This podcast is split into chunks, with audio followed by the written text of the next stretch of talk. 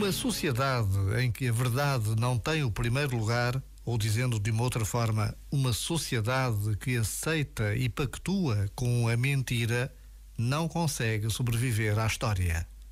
Pode demorar mais ou menos tempo, mas chegará sempre o momento em que a verdade se impõe como valor único de civilização.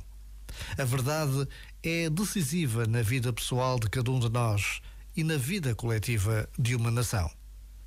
Já agora, vale a pena pensar nisto.